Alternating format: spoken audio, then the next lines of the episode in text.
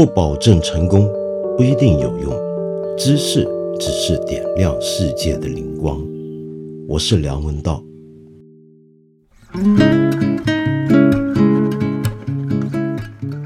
上一集节目啊，我不是讲过 Beatles 的一些故事吗？我很开心啊，在这里居然能看到很多朋友跟我一样，也是 Beatles 的乐迷。我最初还以为大家可能都不是那么熟悉的 Beatles 呢，我还把大家年龄层看得太年轻了。但我发现其实真相可能相反啊！原来我们这里是有人，我看到留言是说没有听过 BTS，就是我上集节目也提到过的防弹少年团。那么看来我们这里的听众应该都是属于比较年长的，是不是？当然了，如果你没听过 BTS 也很正常，因为 BTS 防弹少年团确实没有怎么开拓过中国市场。这到底是为什么呢？嗯，这就是我们等一下今天要聊的重点了。那么，首先我再说一下 BTS 防弹少年团是怎么回事儿啊？我上次讲过 The Beatles，事实上在两年前呢，英国的国家广播协会，也就 BBC。就已经有评论文章出来说，BTS 是二十一世纪的 The Beatles，这么厉害，这么夸张吗？嗯，有很可能是这样的，因为在两年前，二零一八年的时候，他们的专辑在全球的 iTunes 的音乐的榜单里面，就专辑下载啊的榜单里面，就已经名列全球七十三个国家的榜首的位置。那么当然不包括中国，因为中国的 iTunes 是不卖音乐的嘛，我们都晓得。也就是说，在两年前，他们其实就已经红遍全球了。这是一个很夸张的现象，因为我们知道，韩所谓的韩流啊，这个韩国的流行文化的魅力跟冲击力，呃，我们中国人是领教过很多年了。呃，我们一般都觉得这大概是因为我们的文化比较稍微有点接近吧。呃，我们地缘上又是邻居，那么我们东亚地区的人相互喜欢对方的流行文化，这是不奇怪的。正如香港也曾经在上世纪的八十跟九十年代影响过韩国，然后日本的流行文化也曾经在东亚地区除了韩国之外的地方大受欢迎，是一样的。但是没想到，一个韩国的七个人。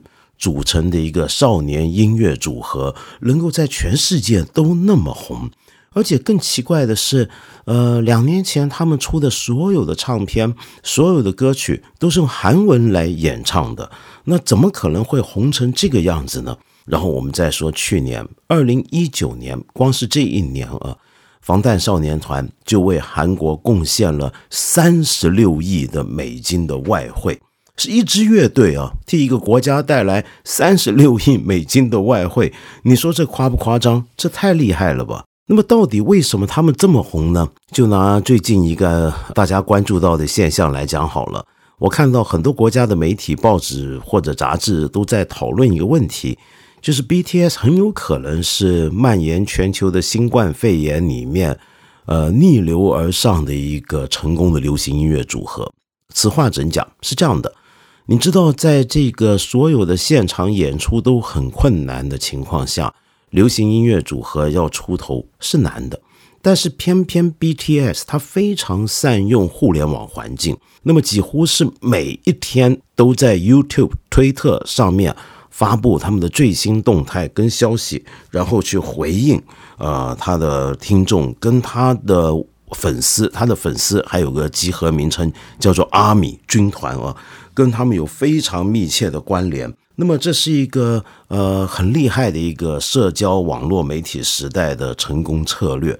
那么所以大家都在说啊，要好好学一下。其实啊，早在两年前，他们就曾经上过联合国大会演讲，是联合国大会有史以来第一个登台演讲的流行音乐组合。这是以前连 Beatles 都不可能有的事情，居然都在他身上发生了。好，那我们回头说一下，为什么他会这么成功？呃，我记得两年前呢，《环球时报》也曾经有过一篇评论，就说到为什么呃，BTS 防弹少年团呃会在中国之外的世界所有地方都那么大受欢迎呢？呃，这篇评论文章呢，就要分析它的魅力所在，然后总结出两大元素：第一是他爱国，第二是他们正能量。那什么叫正能量呢？那是因为他们的音乐、他们的歌曲都是非常正向的，都是非常阳光的，然后他们的形象也都非常好，完全没有任何负面的消息缠身，没有任何的绯闻，没有任何的嗑药啊、杂七杂八这些事儿。同时呢，他们还热心公益，比如说韩国的呃那时候沉船惨剧四月号惨剧之后，他们就捐了钱出来，然后后来呢自己赚了钱，同时也呃捐出很多钱在韩国从事社会公益工作，那么这就是正能量，所以他们有魅力。第二呢，就是因为他们爱国，因为他们在当年呢就曾经登上美国《时代》杂志，成为封面人物。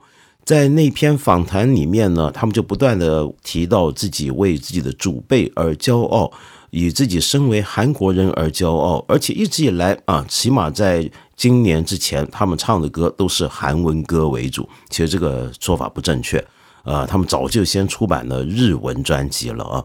好，那么所以《环球时报》呢，无论如何的总结，就是说，因为他们很爱国，所以他们有魅力。那么当然了，我自己觉得这番话我是有点保留的，因为让我们想象啊，他二零一八年在全世界已经有八十多个国家的 iTunes 榜上面是成为榜首，包括比如说什么国家呢？比如说像北欧那些国家，芬兰、冰岛、挪威，嗯。我很难想象一个芬兰的阿米成员，也就是防弹少年团的粉丝，会说：“我喜欢防弹少年团，是因为他们很爱韩国。”好像有点奇怪吧？就我讲，呃，中国很多艺人都很爱国，但这不一定能够帮助你冲出国际，那么成为全球大受欢迎的音乐人，是不是？好，那么当然呢，也有很多人会分析说，其实啊，这个问题啊，不只是要看 BTS。那么当然，他们的成功是有他们独到的地方。那么这方面已经有很多人分析了，我就不在这里啰嗦。但是有一点有意思，就因为很多人会从一个更大的角度来看，就看到了 BTS 的成功呢，其实是整个韩国流行文化产业的成功。而在这个产业成功的背后啊，就跟韩国政府的推动是分不开的。就好比三星、LG 这些的电子产业的巨头、电子制造业的巨头称霸全球一样，其实最初呢。都是因为有韩国政府的主动的干预跟推动，那么这个讲法对不对呢？嗯，在很大程度上是对的，因为我们晓得，呃，韩国政府历来都非常积极的在推动韩国流行文化的输出，这个输出已经到达一个程度啊，在几年前他们开始要推动韩食，就是韩国食品的一个对外输出。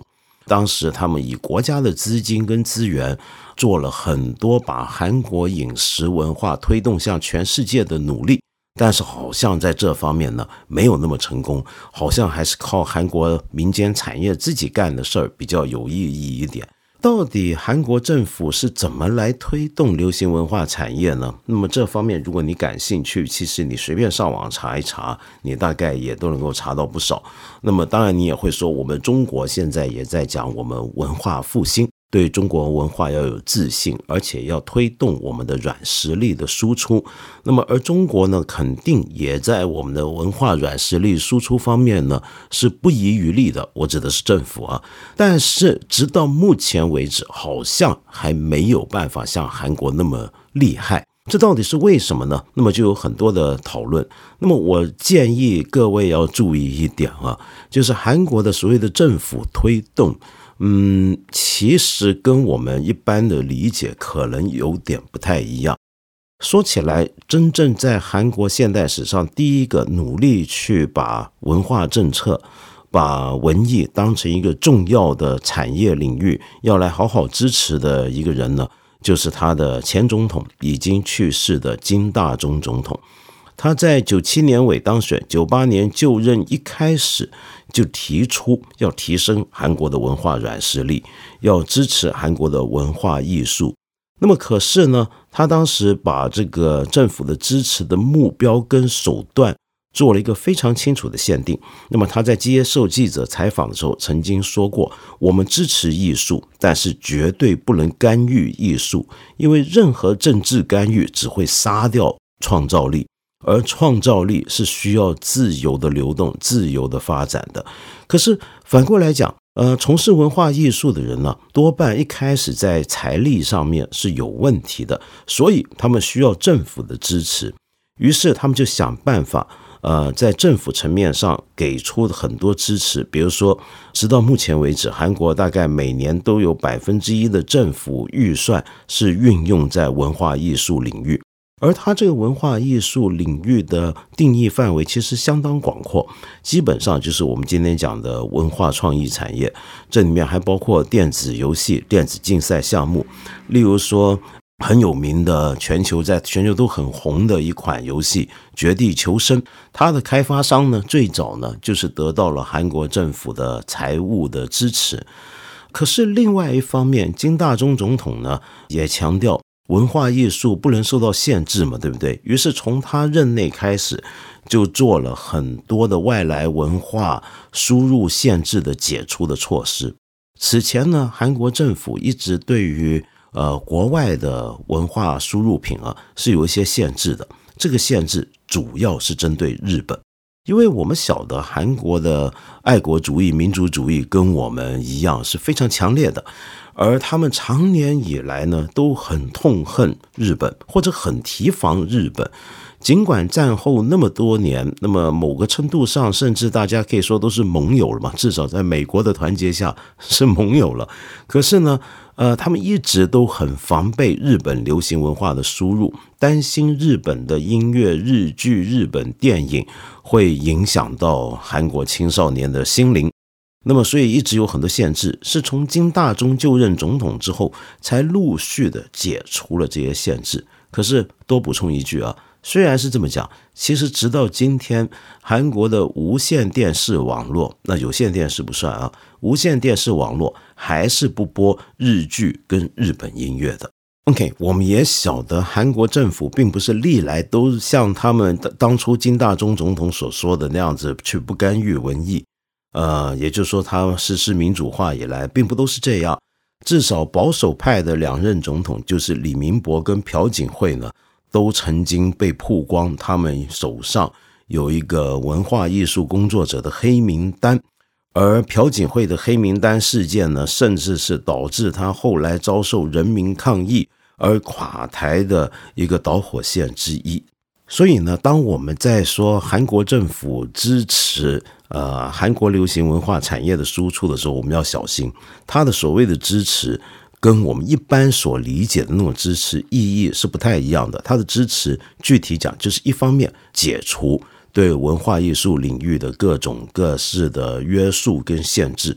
同时，也给予他们在法务、税率以及财务上面的种种的支持，同时也在外交层面上面很努力的想把韩国流行文化向外介绍、推动出去。于是累积了二三十年下来，这个成果，我想我们今天身为中国人也都看见，也都挺羡慕的。你看，他们已经有了一个在全球成为现象级别的流行乐队，而且后面还是陆续有来哦。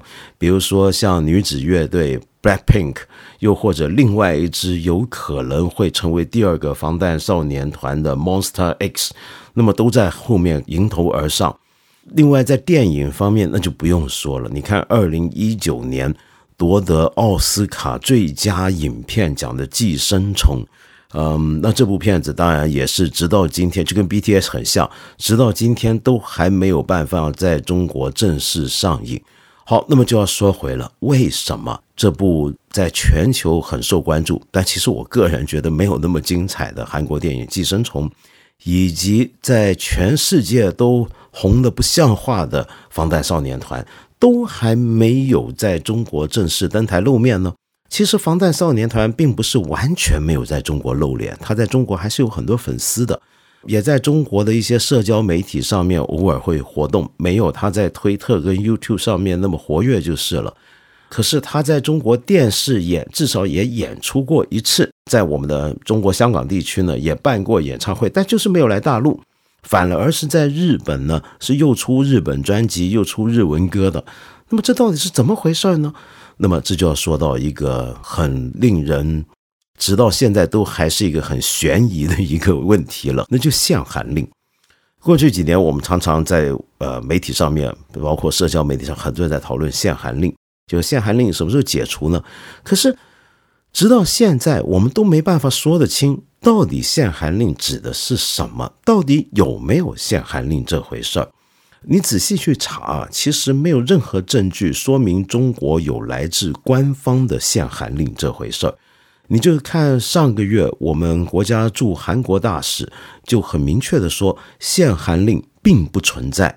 那么所谓的限韩，那到底是怎么来的呢？那过去几年我们感觉到的这种对韩国流行文化的约束是来自何方呢？那么根据大使的讲法，这其实完全是民间的操作，是民间的行为。也就是说，我们民间老百姓，我们大家自动自觉的。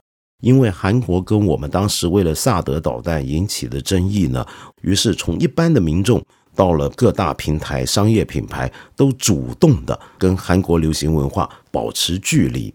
OK，就是在这样的一个前提底下，使得寄生虫也好，使得防弹少年团也好，他们都没有来到中国，没有把中国他们这样一个邻居、世界上最庞大的市场纳入到他们的版图范围之内。可是回过头来再讲啊，防弹少年团这个团体有一点很有意思，这个团体在韩国其实是个可以说是个局外人的一个角色。一开始为什么呢？我们知道韩国的流行文化产业一向被人诟病，就有点像他那些大财阀三星一样，是个高度的流水线作业的，是一个血汗工厂型的一个机构。他们把艺人几乎是当成奴隶一样来利用、来压榨、来训练。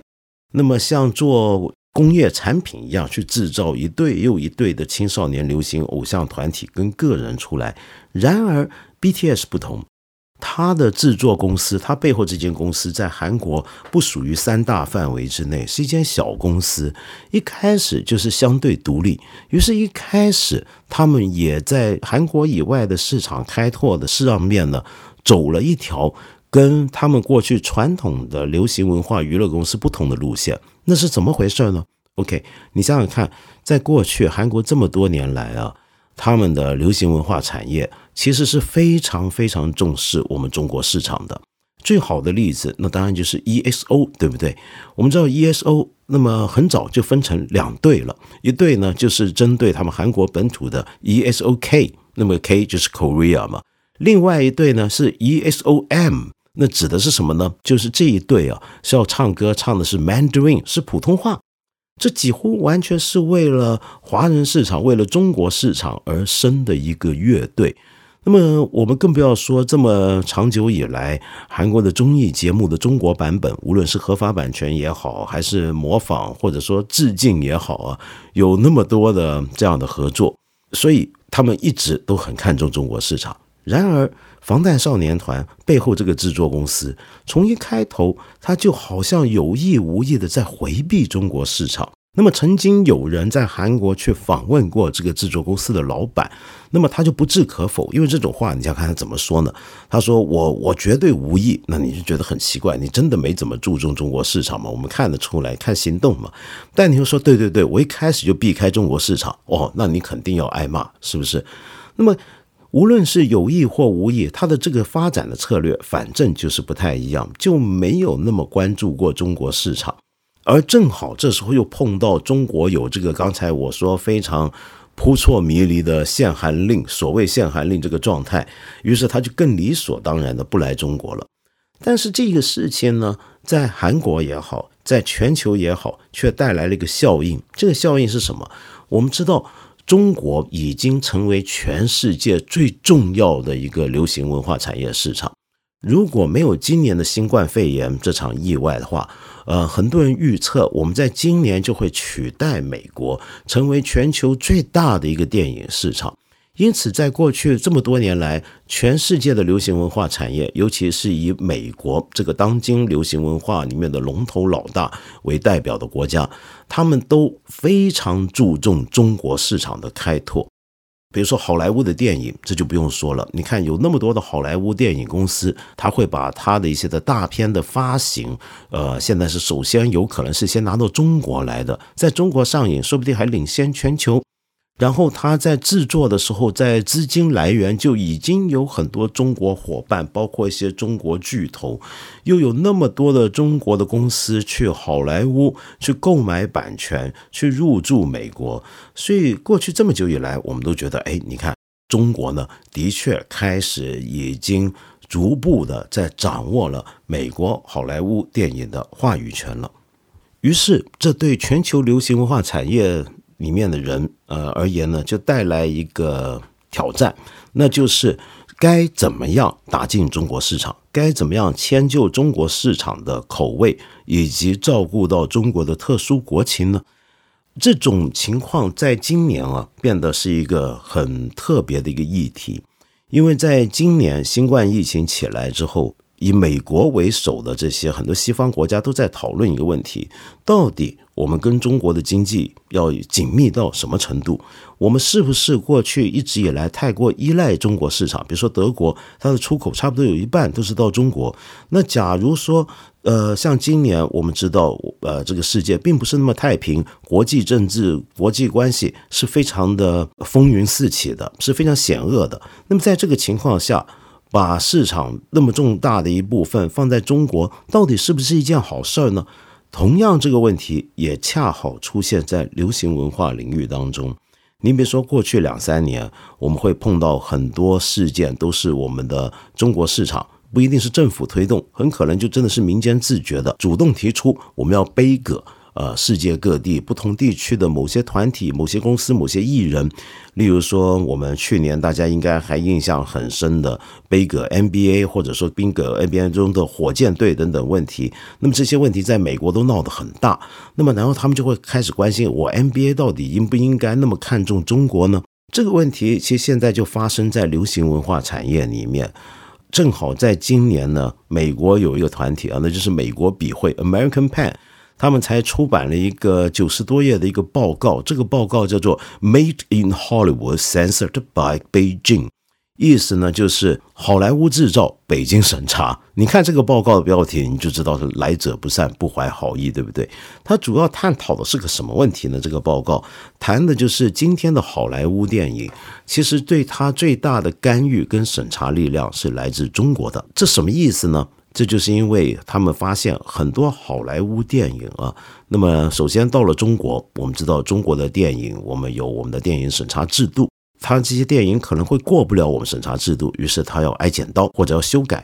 那么可是呢，最近几年出现一个情况，就是他不是说要来到中国市场再做删改或者再做修剪，而是从一开始就要他们自我先审查，来考虑到。中国的审查制度了，因为他们的这个电影的资金背后就已经有中国投资，也因为他们这个电影无可避免的要打进我们这个庞大的市场，他当然要迁就我们，是不是？所以他们就已经做了很多的自我审查。那么在这里面呢，当然有一些案例是特别极端的，像 Quentin Tarantino，他的静坐就没有办法在中国上映，是因为他一刀都不愿意去剪。那么，但是有些根本还不到剪的地步，是从写剧本的时候就考虑到中国市场。例如说，同性恋的亲吻的镜头是不是最好避免，可免则免，不要出现呢？又例如说，某一些涉及宗教的或者某一些敏感的问题，是不是干脆千万不要碰呢？另外一个麻烦就是，到底什么叫敏感问题？其实大家都知道，我们中国是有我们国情的，有些东西是敏感的，呃，那么这些东西你就不要碰。那么这大家都懂的，都明白。可是，在过去一两年，好莱坞的一些中国通、全球流行文化产业里面自以为很懂中国的人，都开始有点搞不懂什么情况下会有可能辱华了。我们就拿刚才我说的防弹少年团来讲好了。其实你知道吗？他在今年十月就牵涉到了一场辱华风波。那这个风波是怎么回事呢？是这样的，他在韩国有这么一个组织，这个组织叫做 The Korea Society。其实这个组织呢是美国、韩国两边的一个民间组织。这个民间组织如果翻译成中文的话，它有个正式的名称叫做韩国社交协会。嗯，听起来很古怪，社交协会啊。那这个 Korean Society 是由一个参加过朝鲜战争的美军的指挥官所创办的。那么这个指挥官呢，叫做 James Van Fleet，詹姆斯·范弗里特。他的主要目的呢，就要推动韩国跟美国的两国之间的友谊，尤其关注的是民间人士所促成的各种的来往跟友谊。那么为了要达到这个目的，他们还办了一个奖，这个奖就以詹姆斯。弗里特这个当年参加朝鲜战争的美军方面的将领的名字来命名，就叫做詹姆斯·弗里特奖。那这个奖呢，一直都颁给很多有利于或者促进于韩美文化交流的一些杰出贡献人士。那么在今年，他们就把这个奖颁给了防弹少年团。那理由是什么？很简单嘛，因为你防弹少年团是第一个带着韩文歌曲。在美国那么受到欢迎，那么当然我再说一遍，今年他们已经有英文歌了啊，在让更多美国年轻人开始懂得欣赏韩国文化，开始热爱韩国文化。那么说到这，我再补充一句啊，在过去几年，世界上很多国家，包括美国、韩国、德国、法国，都有越来越多的青年在大学选修外语的时候啊，开始关注学韩文。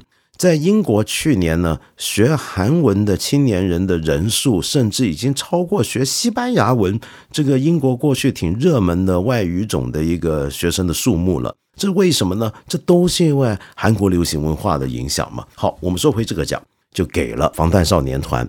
那防弹少年团呢，领奖的时候就致辞了。他的队长，也就英文说的很溜的那个 R.M，他做了一番总结。他领奖的时候，他说。今年是朝鲜战争七十周年，这也让 The Korea Society 今年的年度晚会特别有意义。我们会永远记得这段我们两个国家共同经历以及无数男女牺牲的苦痛历史。七十年后，我们所处的世界比以往更为紧密。许多方面的界限变得模糊。身为这个国际社会的一员，我们应该建立更深的了解与团结，以变得更幸福。为了追求这个目标，BTS 会一直提醒自己这个奖的意义，并继续在我们所做的事情上倾尽全力。谢谢大家。好，那么这番发言后来就被《环球时报》以及我们很多网民，包括他自己的中国粉丝批评为是辱华。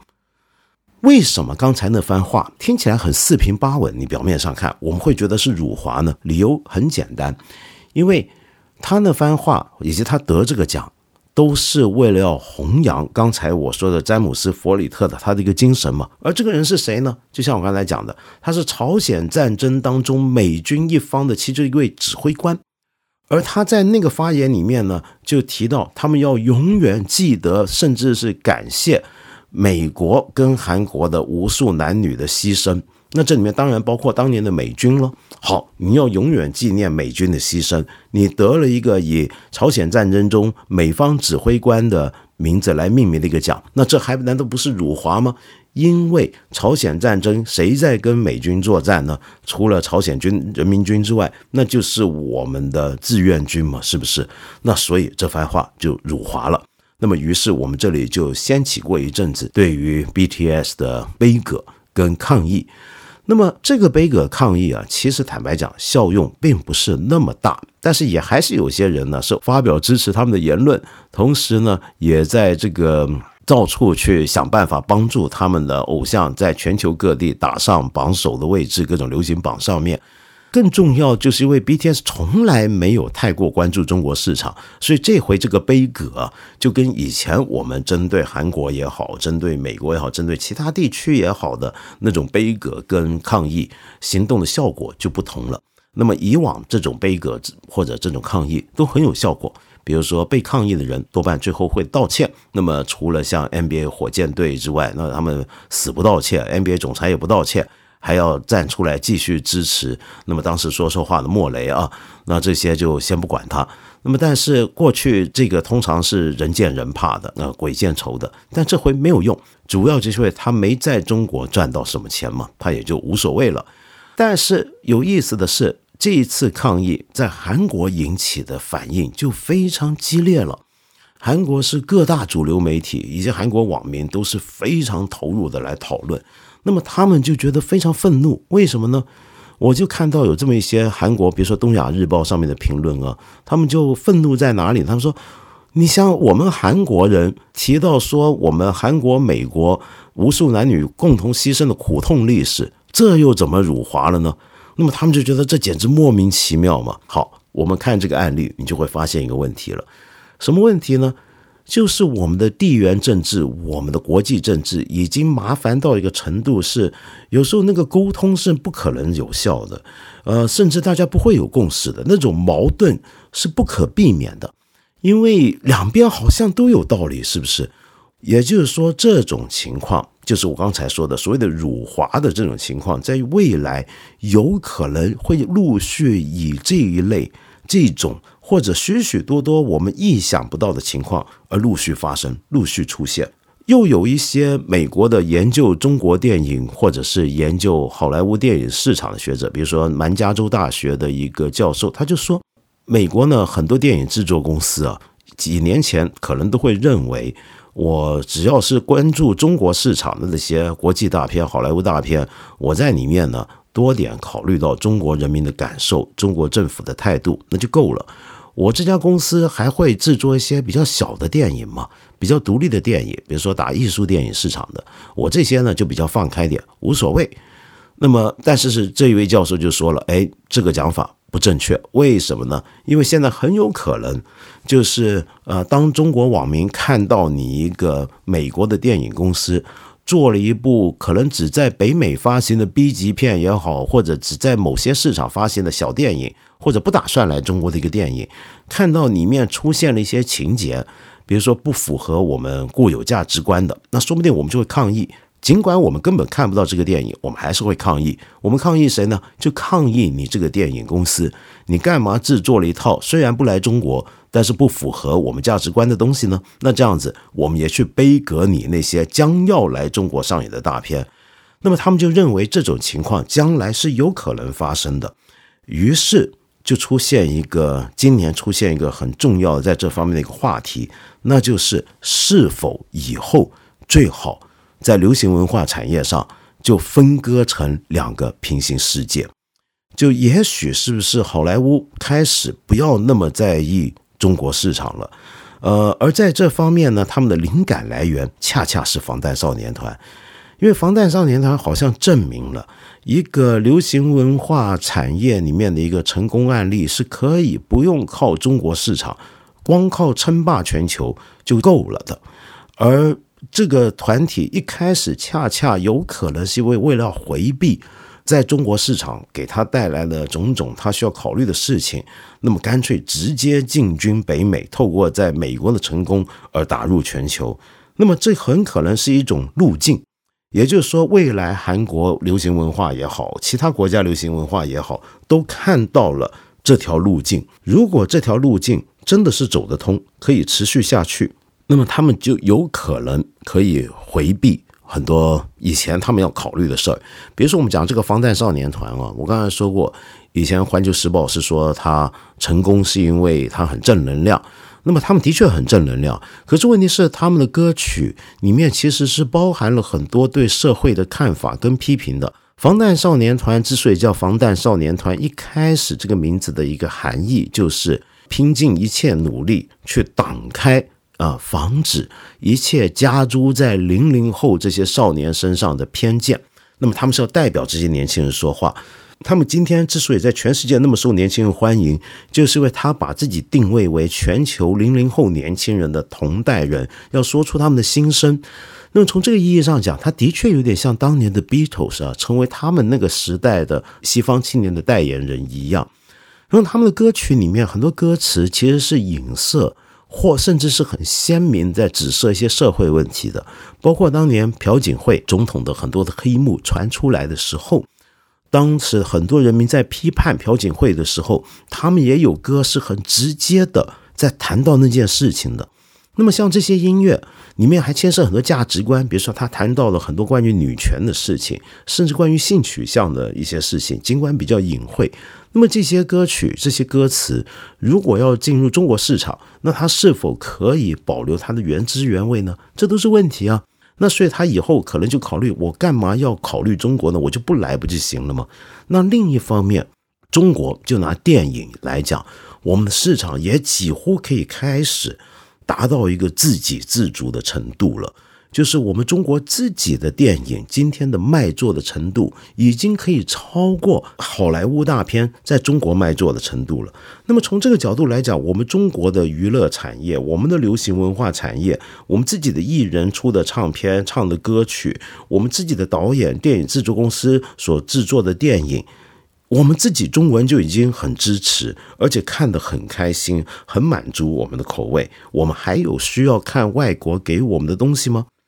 这就是一个留给今年甚至明年的一个很大的课题，就是我们在流行文化上面会不会开始出现一个很多别的地方要跟中国脱钩的一个局面，是因为两边可能都有自己的动力在推动。那么我们回想一下今年的那部好莱坞电影《花木兰》，你就可以想象这是一个多尴尬的一个案例。迪士尼为了要考虑中国市场，做了一部这样的电影。那这个电影虽然最后卖还是很卖座，坦白说，但在中国呢，在评论上面，我们大家对他毫不客气。那么觉得你要讨好中国人，其实没讨好得了。在美国呢，他也照样因为牵涉到了两个政治议题而挨骂。那么可以说是两面不讨好。那你说这何苦呢？干脆以后各干各的，井水不犯河水，那不是挺好吗？好，最后呢，跟呃我们以前一样啊，我每一集节目后面呢都会回应一些你提过来的问题、意见、批判和指教。首先呢，我当然要先说明，昨天我知道很多朋友留言说这个呃，我们好像我们的平台崩掉了，进不来，是不是我们现在太受欢迎了？千万别误会，我们真没那么火，真没那么受欢迎。呃，这个我这个节目是个小节目，看理想是个小平台，那纯粹昨晚崩就是因为我们自己不行啊，那并不是因为我们太火太受欢迎。另外，我还要提醒啊，就以后呢，各位朋友留言评论。我们现在是采取一种编辑精选的制度，为什么呢？那么，因为我们上一季呢有一些评论啊，那么被人举报，就觉得哎呀不行，太敏感了，出会会很麻烦的。那么，为了避免我们最后啥都干不成呢，我们现在开始在评论上面要被迫做一些选择。那么，希望你能够谅解。当然，我指的选择就是刊登出来的，你看得到的这些评论。那么你如果有些看不到评论，你觉得自己不可能被看到，那你最好别写嘛，对不对？你写了，那其实我看到，我能看到，好吧？好，那么今天呢，就有一位朋友的留言，我想回应一下，因为我觉得很有意思啊。这位朋友叫红色帽子君，他说：“道长你好，我是一名航天工作者，我有一些困惑，希望得到你的解答。”在我的工作环境中，每当我们发射型号成功，举国上下一片欢呼，我的朋友圈都被这种热烈庆祝发射成功的文章刷屏。每个人在朋友圈都显得非常爱国、非常自豪、非常亢奋。我知道我们国家的科技在进步，这种航天强国的表现确实应该让人自豪。可是我对此啊丝毫没有同感，甚至厌恶。我讨厌被这种情绪绑架，也不理解科技的进步为什么要与爱国自豪这种情绪挂钩。其实朋友圈的环境我不理就好了。最让我压力巨大的是我的家人，他们为我的工作感到自豪，他们那种逢人就说的自豪感让我十分有压力。今天嫦娥五号发射成功了，我的朋友圈依然是一片抒发自豪之情的千篇一律，我的父母也转发了，我越发感到厌烦。我这是怎么了？红色帽子君，你这是怎么了呢？你有事儿吗？你就是 谁不自豪呢？你看嫦娥五号取得这么大的一个成就，这个我都不用说，大家都晓得是不是？那么终于在月球上面竖起了国旗了，那么而且实现了中国展开航太活动以来的四个首次，而且还是呃，时隔四十四年之后，人类再次从月球带回月球样本的一次伟大攻击啊！那红色帽子君。加油啊！我很为你自豪。OK，可是认真的话说回来，我并不是太能够回答您的这个问题。为什么呢？因为您没有给我很多关于你自己的想法的一个讲法，就是说，我能明白你觉得可能不一定要跟爱国相关，那它是跟什么相关呢？由于你没说清楚，我也只能猜测啊。怎么讲呢？这个问题，我用个稍微迂回的案例，自己猜想一下是不是这个样子。嗯，你有没有注意到，就今年有一个特别火的美剧啊，叫《后羿弃兵》嘛，对不对？Queen's Gambit 这部电影啊，我就剧情不多说了。那么你有没有注意到这部电影，其实在谈出了一个很有趣的现象，就是俄罗斯如何称霸呃西洋棋。俄罗斯呢？我们知道，直到目前为止啊，你把人工智能跟电脑拿开的话，俄罗斯的西洋棋还是在全球是数一数二的。那么这部电影拍摄的就是冷战期间美国那位神童啊，天才如何一步一步最后打败了当时苏联的世界棋王的一个故事嘛。那么这个电影里面，我们前面几集一直看到的就是美国人当时怎么看。苏联的西洋棋会下得那么好，就一直说他们这个国家，哎，那当然了。那么很多人是从小下棋，啥都不用干，下棋就是个职业，是国家给钱的。然后又说呢，他们下棋啊，呃，每次封局之后呢，他们会一起团体讨论，那么所以下棋下的就特别牛了，等等等等，很多这种讲法，对不对？可是，在最后一集的时候，其实很多人没注意到有一个翻转。这个翻转其实是翻转了那种冷战期间的一种对苏联的西洋棋的一个刻板的印象。那是什么呢？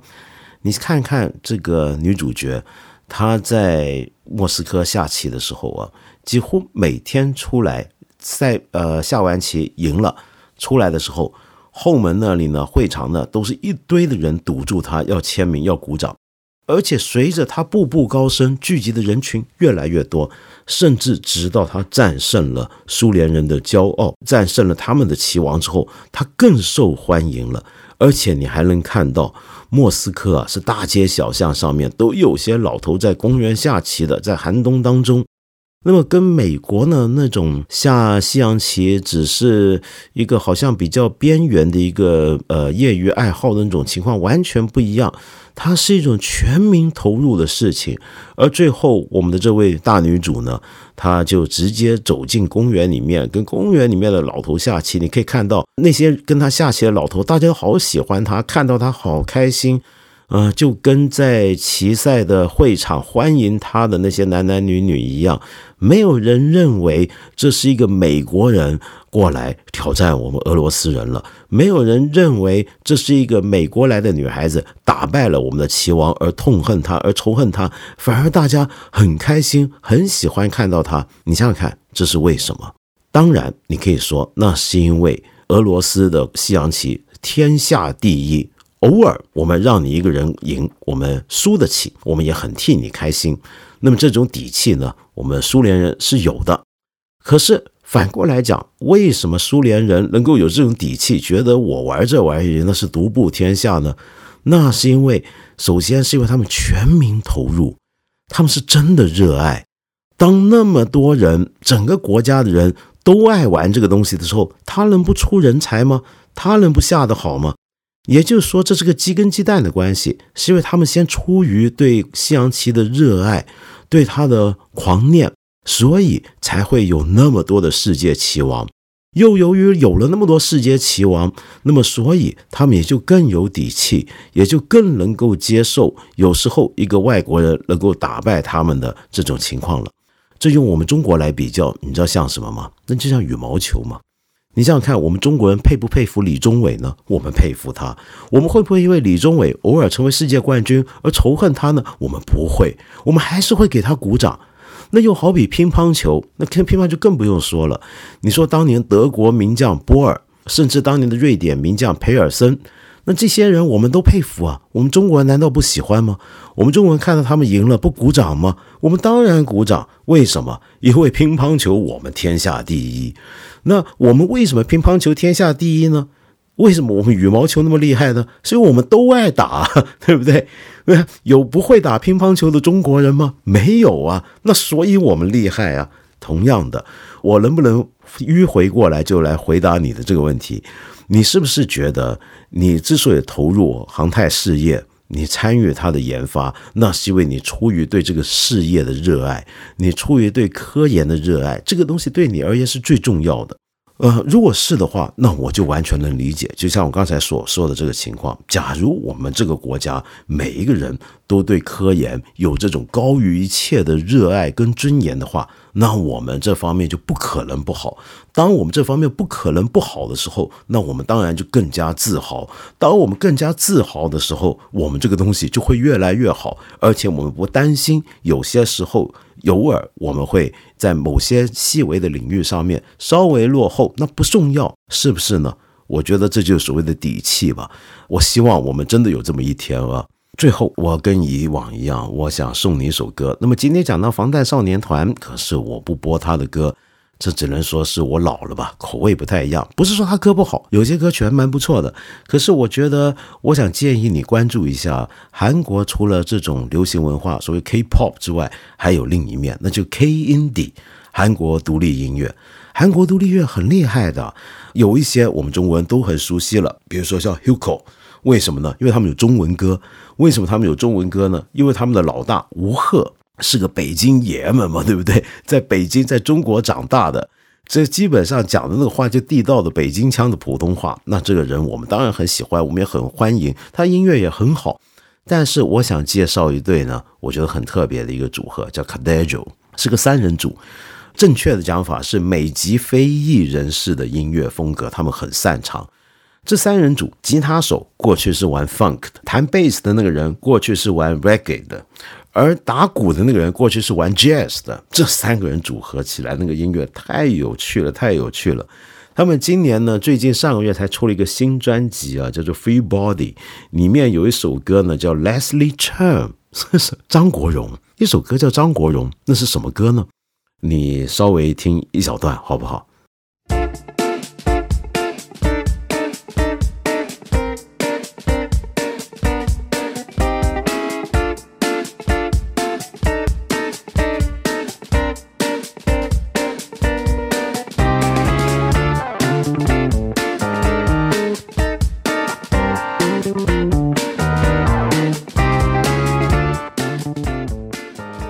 这一小段，如果你是张国荣的歌迷，你一听就知道，那是张国荣八十年代很红的一首快歌，叫做《无心睡眠》。他的那个开头，他拿开头的那个 motif 演化出来了整首曲子。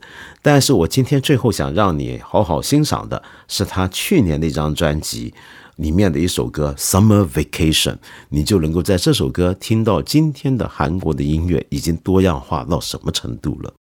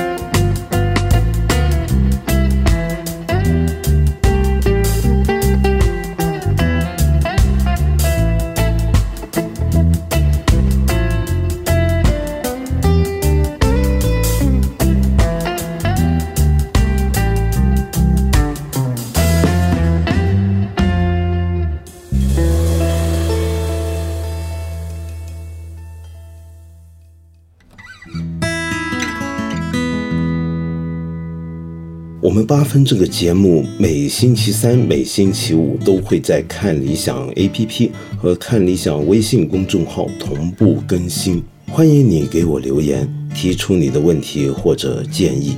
我们今天就先聊到这里了，下期节目再接着谈。